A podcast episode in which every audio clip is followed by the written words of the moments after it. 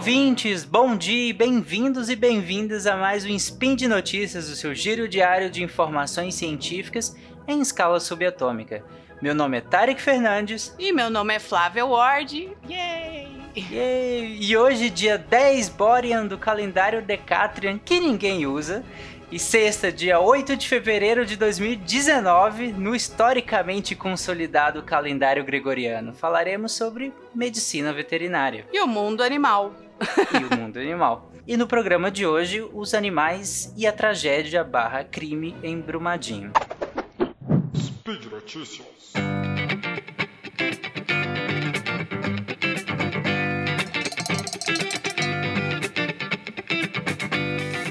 Bom, em fevereiro de 2018, né, no meu Spin 117 é, sobre animais em desastres, né, eu usei a tempestade em Madagascar e uma erupção vulcânica em Vanuatu, que é um conjunto de ilhas no Pacífico, para falar so sobre o que acontece com os animais quando ocorre grandes desastres assim, seja ambientais ou não, né? E infelizmente, um ano depois, eu volto aqui do Spin para falar do mesmo tema, só que no Brasil agora, né? No último dia 25 de janeiro, no caso, né? É, a barragem de rejeitos da Vale, em Brumadinho, Minas Gerais, ela rompeu, é, causando mais um enorme desastre ambiental no Brasil. E dessa vez, além da destruição ambiental né, gigante, é, nós tivemos centenas de pessoas mortas também. O número atual é, hoje, no caso, é de 150 mortos e 182 desaparecidos. Né? Mas nisso tudo, como ficam os animais? Bom, de acordo com a Brigada Animal, foram 350 animais resgatados até domingo, né, dia 3 do 2. É, a contagem se refere a animais resgatados e devolvidos aos seus tutores ou aqueles que foram acolhidos na fazenda onde, onde funcionava o hospital de campanha. Né? Eles montaram toda uma estrutura de um hospital de campanha na fazenda para que esses animais fossem atendidos né, imediatamente ao resgate, porque muitos estavam é, bem machucados, outros precisaram de atendimentos diversos. Então foi, foi inclusive um, uma resposta rápida. E, e antes de, de entrar aqui, que eu ia falar até quais animais foram lá, é, no meu spin lá no, em, no ano passado, em fevereiro do ano passado, eu comentei que em, às vezes nesses desastres é, as pessoas acabam perdendo suas casas e tudo mais e ficam em áreas de risco, por exemplo, lá em Vanuatu que era um vulcão, né? Então não tinha como as pessoas ficarem nas suas casas. E elas acabavam tendo que sair das, das suas casas e às vezes deixar os animais por orientação do próprio governo, que proibia elas de levarem os animais para as áreas onde elas eram direcionadas, né? Eu lembro na, na situação do, do furacão lá em New Orleans, teve um, um escritor brasileiro que morava lá na época, o Alex Castro, porque eles mandaram evacuar a área, né? E não era para, não, não ia ter espaço para levar o, os animais. E aí o cachorrinho poodle dele ficou para trás e, mas aí ele, aí ele fez os contatos, aí os grupos de resgate foram lá, resgataram, e ele já estava em outro estado, muito longe, aí foi todo aquele esquema de fica na casa de um, passa para casa do outro, viagem, pé. Mas conseguiram voltar depois pro Brasil os dois juntinhos. Mas Nossa, é, é bem complicado mesmo. Ser uma coisa horrível. Né? Nossa, tá louco. E inclusive em alguns países onde acontecem esses desastres, a resposta aos animais em relação aos animais às vezes é muito lenta ou inexistente, né? E ela fica a cargo de ONGs, né, como a World Animal Protection, que faz esse serviço também, que de resgatar esses animais tanto em áreas de conflito quanto em áreas de desastres ambientais ou outros tipos de desastre, porque o próprio governo às vezes negligencia isso. Uma coisa que eu fiquei até feliz com, com o que aconteceu, guardadas as devidas proporções, né? O que aconteceu aqui no Brasil é que res, a resposta foi até rápida. Né? Imediatamente quando começaram os resgates da, das pessoas e dos corpos e tudo mais, também já começaram a resgatar é, os animais. Então é, uma... é, é, porque uma coisa que, que a gente de, de modo geral tem que entender é que são equipes diferentes, né? Tem, são, são equipes, ninguém vai deixar de socorrer uma vítima ou procurar um corpo, que seja, né? Para resgatar um animal. Então, assim, são equipes diferentes fazendo funções semelhantes, mas uh, né, com, com, com um objetivo aí diferente. Um é para o ser humano, não tem esse conflito que o, que o pessoal gosta de de causar, assim, né? Ah, vai deixar. Não, não, não funciona assim. É, inclusive teve uma decisão judicial, né, da, da Justiça Mineira, que obrigava a Vale, né, a fornecer o, o, ajuda, né, esses animais, a resgatar esses animais, desde que não prejudicasse uh, o resgate humano. Só que, como você mesmo disse, Flávio, a gente não, não é que a equipe de bombeiro tá lá resgatando o animal e pessoas e ou para um para fazer o outro e vice-versa. É que tem equipes especializadas, até porque o resgate de um animal numa área dessa é uma abordagem completamente diferente, né? É, e, e, além do mais, foram diferentes animais. Nesse centro, desses 350 animais que foram resgatados, tinham, tinha aves, tanto de produção quanto aves silvestres, né? Tinha galinha, tinha pato, tinha pássaros diversos. É, tinha um répteis também, foi achado um cágado, uma serpente, que inclusive os dois já foram encaminhados para soltura. Né? Mamíferos diversos também, como, inclusive acharam um ouriço também. É, 13, tadinho né, no meio daquela lama. 13 cavalos né, foram resgatados também. 33 vacas e bois, né, desde quatro bezerros estavam desidratados, uma vaca estava bem debilitada já e fazendo tratamento, inclusive com antibiótico agora. E, e outra vaca tinha um membro posterior lesionado e ela não consegue levantar, mas pelo menos está recebendo tratamento já na fazenda de apoio deles. Dentre os felinos foram achados cinco gatos adultos, três filhotinhos. Não pense, três filhotinhos no meio da lama. Como é que sobrevive, né? Uns... 60 cães, né? Quatro já estão em cuidados intensivos e dois foram para o FMG, né? Que é a Universidade mais próxima de lá, acredito que com um hospital veterinário equipado, né? Com raio-x e tudo mais. Porém, é, eu, eu, acabei de citar os bovinos, né? Que, e os equinos, que eu acredito que, que foi o, o pivô de, de uma polêmica, entre aspas, que aconteceu. Que na terça-feira, dia 29 de, de janeiro, alguns animais em área de risco, né? Foram mortos por agentes da PRF, né? Em helicópteros. E inclusive uma apresentadora famosa, que eu acho que todo mundo conhece, eu não preciso nem citar, fez vídeo denunciando a situação e tudo mais, chamando de assassinato, né, que, que teriam feito. É, e de acordo com o CFMV, que é o Conselho Federal de Medicina Veterinária, uma vaca e um cavalo que estavam atolados há uns quatro dias é, num local que, segundo eles, era de difícil acesso, tiveram que ser abatidos o que eles, por um que eles chamaram de rifle sanitário. Né, que, foi, que aconteceu na segunda-feira do dia 28. Aqui, só uma pausa. O que, que seria um rifle sanitário, Flá? Ah, então, é, é o seguinte, né? Porque quando fala rifle sanitário, parece que vai usar um rifle especificamente para sacrificar o animal, né? Na verdade, esse é um termo que é utilizado, rifle sanitário, é quando a gente usa qualquer arma de fogo aí para fazer o sacrifício de, de um animal. Pode, pode ser um, uma pistola, pode ser uma espingarda, o que for mais adequado para aquela situação. Então, os animais, eh, eles estavam em um lugar que, segundo eles, era sem condições de segurança para ser içado, como aconteceu com outros animais, né? e presos geralmente nessas áreas de risco e era risco para os socorristas que desceriam lá para ajudar o animal e sem a possibilidade de acesso para intervenção ou qualquer outra técnica de eutanásia, segundo, uh, segundo os bombeiros e a, e a, Defesa Civil.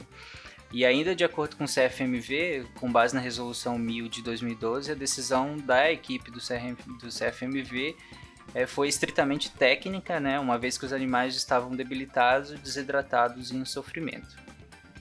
É, é, eu quero fazer uma observação aí. Se não dava para chegar perto, como que sabe que tá debilitado, desidratado, em sofrimento? Todo mundo tava, né? Porque tava lá no meio é. da lama. Mas o, o, resto dos parâmetros todos, se não tinha condição de chegar perto, então não, não, não dá para né, avaliar, ser né? tão. Como é que você faz é, o exame físico? É, Então, do, do mesmo jeito que resgataram outros animais que estavam, né, debilitados, desidratados e em sofrimento, porque estavam no meio da lama lá por dias. Então não, não dá para bater o martelo dessa forma que eles fizeram. Uhum. Inclusive, a própria Defesa Civil de Minas Gerais, né, é, na terça-feira, dia 29, ele, por meio de nota, um, eles lançaram um comunicado falando que em nenhum momento havia autorizado o abate de animais aleatoriamente ou por meio de métodos em desacordo com as normas. E aqui, aleatoriamente e desacordo com as normas, eu cito a, o próprio comunicado da Defesa Civil. E eles falam que os animais encontrados vivos no local da, da tragédia, né, lá, eles estavam recebendo alimentação, água e cuidados até que fosse possível resgatá-los mas teriam alguns animais que não reúnem condições para resgate, segundo eles, né, em decorrência do estado. Mas para esses casos, citando também o comunicado deles, para esses casos uma equipe de veterinários está, estaria apta a realizar a eutanásia por meio de injeção letal.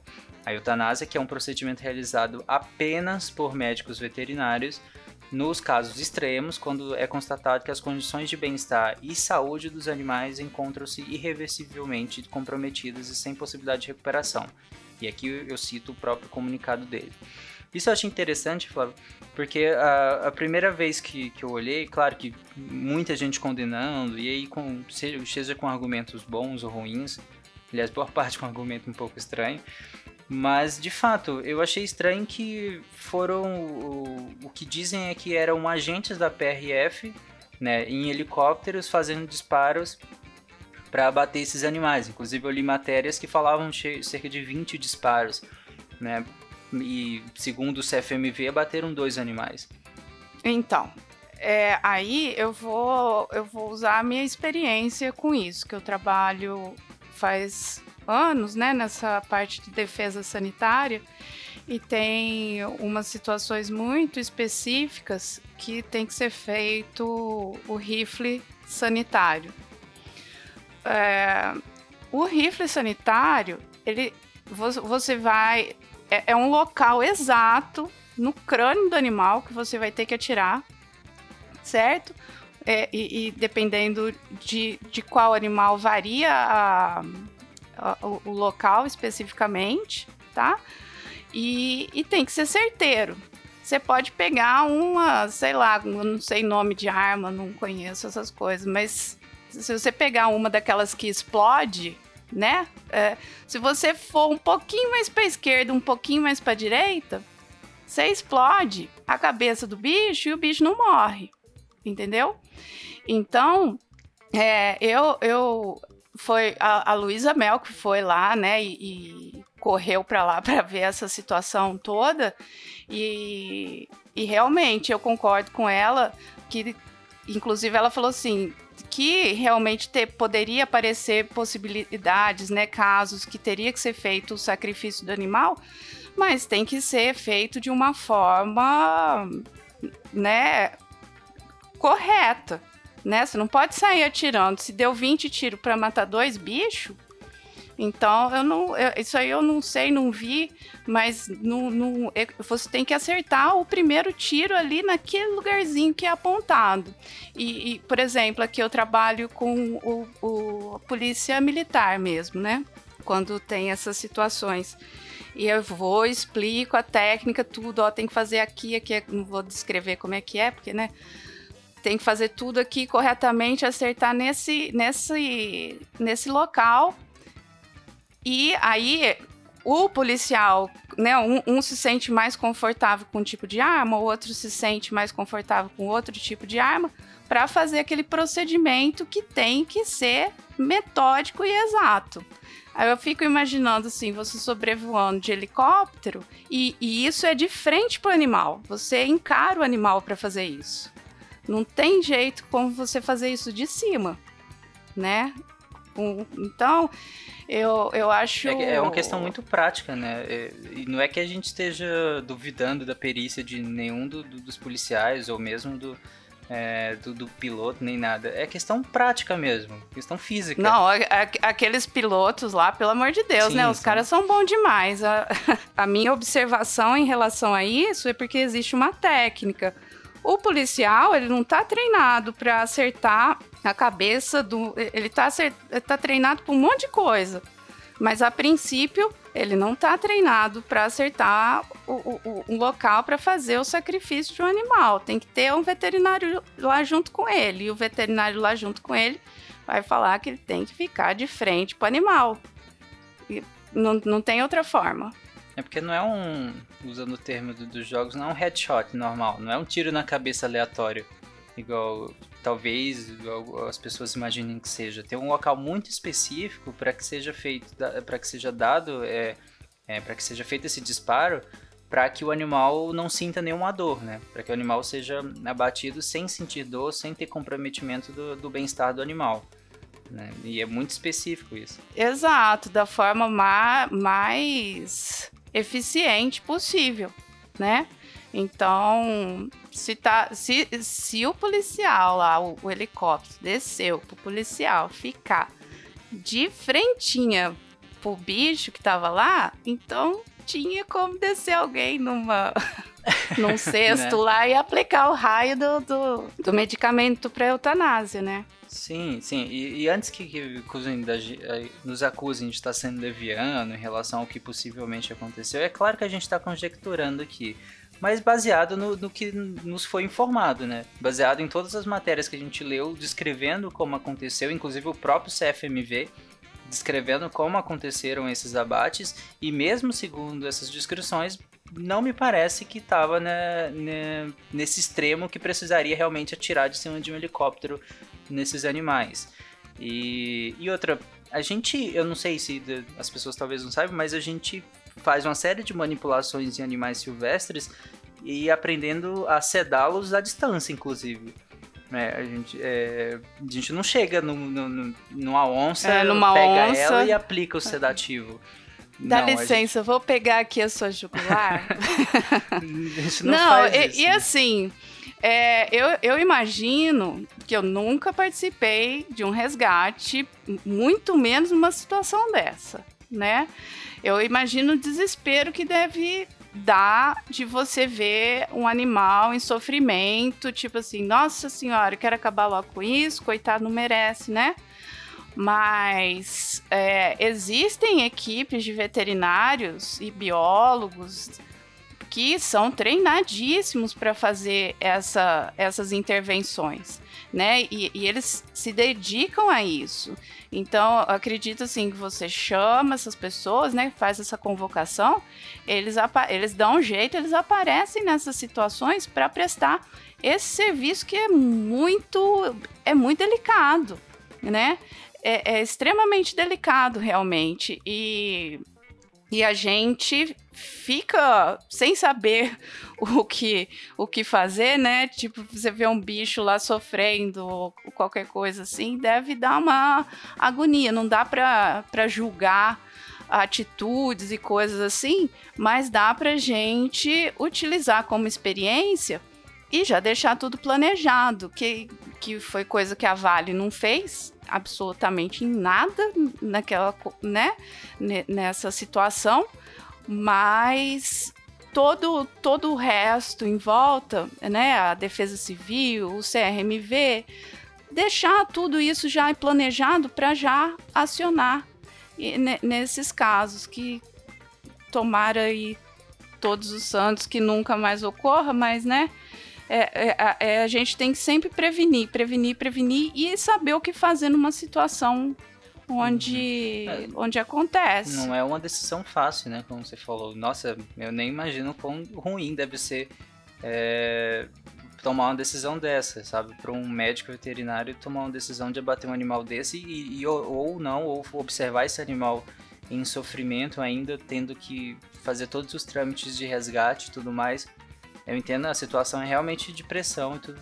Eu vi o vídeo de alguns veterinários é, desses especializados em, em resgate. Gente, eles pareciam minhoca naquela lama, assim, sabe? Pá, pá, pá, tava em casa mesmo, uma perfeição no, no trabalho deles e tudo mais. E, e pensar assim, é, um, que, que a gente estava falando lá sobre o tiro e tudo mais, uma vaca, uma vaca aí tem 400, 500, 600 quilos o, o animal, né? Então, o crânio dela é muito maior do que o nosso. Não é a mesma coisa que você atirar num, num crâniozinho, porque comparado com uma vaca, o nosso é um crâniozinho. Humano, e atirar num, num animal desse, desse tamanho. Então, isso aí exige. Dependendo, realmente... pode até ricochetear, né? Pela, pela ah, resistência ah, do Otari, que eu não vou contar minhas histórias macabras, não, mas é, é bem isso que acontece. Pois é, então é, é toda uma perícia que, de novo, a gente não espera que os policiais da PRF saibam disso, a gente não espera é, que não. os bombeiros saibam disso, a gente espera que o, o pessoal do CFMV saiba disso né? E aí e tem um plano de, de para justamente agir nesse tipo de situação. E sobretudo que a Vale tivesse um plano para agir caso isso acontecesse. Afinal, aquele local ali, eu acho que todo mundo ali sabia que caso houvesse um rompimento, aquele local seria atingido com todas as pessoas e animais que estavam ali. Então acho que a grande responsabilidade era da Vale ter feito um plano de emergência, um plano é, traçando todos os procedimentos a serem realizados caso houvesse o rompimento dessa barragem, o que não foi feito. Mas, de novo, como eu falei lá no início, é, a resposta brasileira, né, a resposta a, a, ao que aconteceu foi bem rápida, inclusive, e isso me deixou muito feliz, dada né, a tragédia, pelo menos. Então, mandar um abraço e um beijo muito grande em quem trabalhou né, com, com, esse, com o resgate desses animais seja o, cor o Corpo de Bombeiros, seja as brigadas de, de, resgate de animais, a World Animal Protection, o CFMV também, a Anclivepa é, Minas Gerais, que também participou diretamente com, né, no resgate desses animais, e a todos os voluntários que resgataram esses animais. E Nosso... a Luísa Mel, que foi lá e gritou também pra também. gente ficar sabendo Nosso... disso tudo, porque... Sim. Nosso muito obrigado a todos vocês e um beijo para todo mundo. E por hoje é só. Eu lembro que todos os links comentados no post, aliás, todos os links estão no post, todos os links que nós comentamos. É, deixe lá o seu comentário também, seu elogio, sua crítica, o que, que você achou do, disso tudo que nós comentamos. Eu lembro ainda que esse podcast só foi possível e só será possível acontecer caso você entre lá no nosso patronato, no patronato do SciCast, tanto no Patreon, quanto no Padrim, quanto no PicPay e nos ajude a continuar todos os dias aqui levando informações para vocês. Um grande é abraço. aí, gente. Lembre-se de usar fio dental, comer beterrabas e amar os animais. Sempre. Um beijo, gente. Beijo, Adiós. gente. Até amanhã.